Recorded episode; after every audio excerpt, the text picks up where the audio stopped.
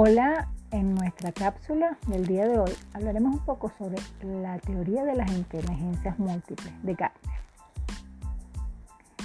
Las teorías de las inteligencias múltiples fue ideada por un psicólogo estadounidense como contrapeso al paradigma de una inteligencia única. Gardner propuso que la vida humana requiere del desarrollo de varios tipos de inteligencia Así pues, Gardner no entra en contradicción con la definición científica de la inteligencia, como la capacidad de solucionar problemas o elaborar bienes valiosos. Junto con sus colaboradores, advirtieron que la inteligencia académica, la, obtención de títulos y méritos educativos, el expediente académico, no es un factor decisivo para conocer la inteligencia de una persona. Un buen ejemplo de esta idea se observa en personas que a pesar de obtener excelentes calificaciones académicas, presentan problemas importantes para relacionarse con otras personas o manejar otras facetas de su vida. Gardner y sus colaboradores podrían afirmar que no se posee una mayor inteligencia en una que otra oficio o profesión sino que cada uno de ellos ha desarrollado un tipo de diferencia inteligente y diferente. Por otro lado, Gardner señala que existen casos claros en que las personas presentan unas habilidades cognitivas extremadamente desarrolladas y otras muy poco desarrolladas.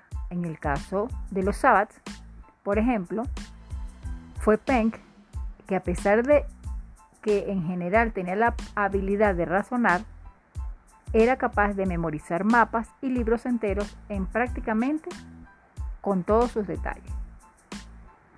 Según él, hay ocho tipos de diferencia.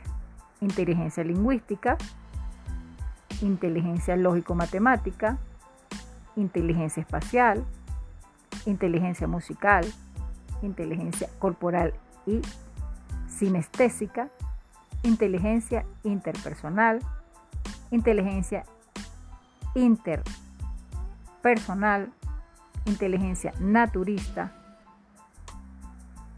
e, y la inteligencia intrapersonal. Es así entonces que muchos de los estudios que se vienen manejando a través de las inteligencias múltiples han, han salido muchos hallazgos, lo que significa, por ejemplo, que tenemos habilidades para unas cosas y a lo mejor tenemos mucho más desarrollado habilidades para otras. En el caso de la música, es posible que un niño sea más habilidoso, no sea tan habilidoso con la, en el área matemática, pero sí es habilidoso en el área musical.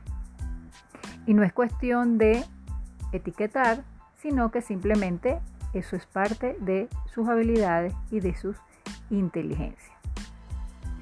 Cada persona son dueñas de sus ocho inteligencias y siempre se destacan una más que otra, no siendo ninguna de las ocho más importantes valiosas que los demás. Generalmente se requiere dominar gran parte de ellas para enfrentarnos a la vida cotidiana. Entonces, ¿por cuál te inclinas? ¿Cuál sería tu inteligencia más desarrollada?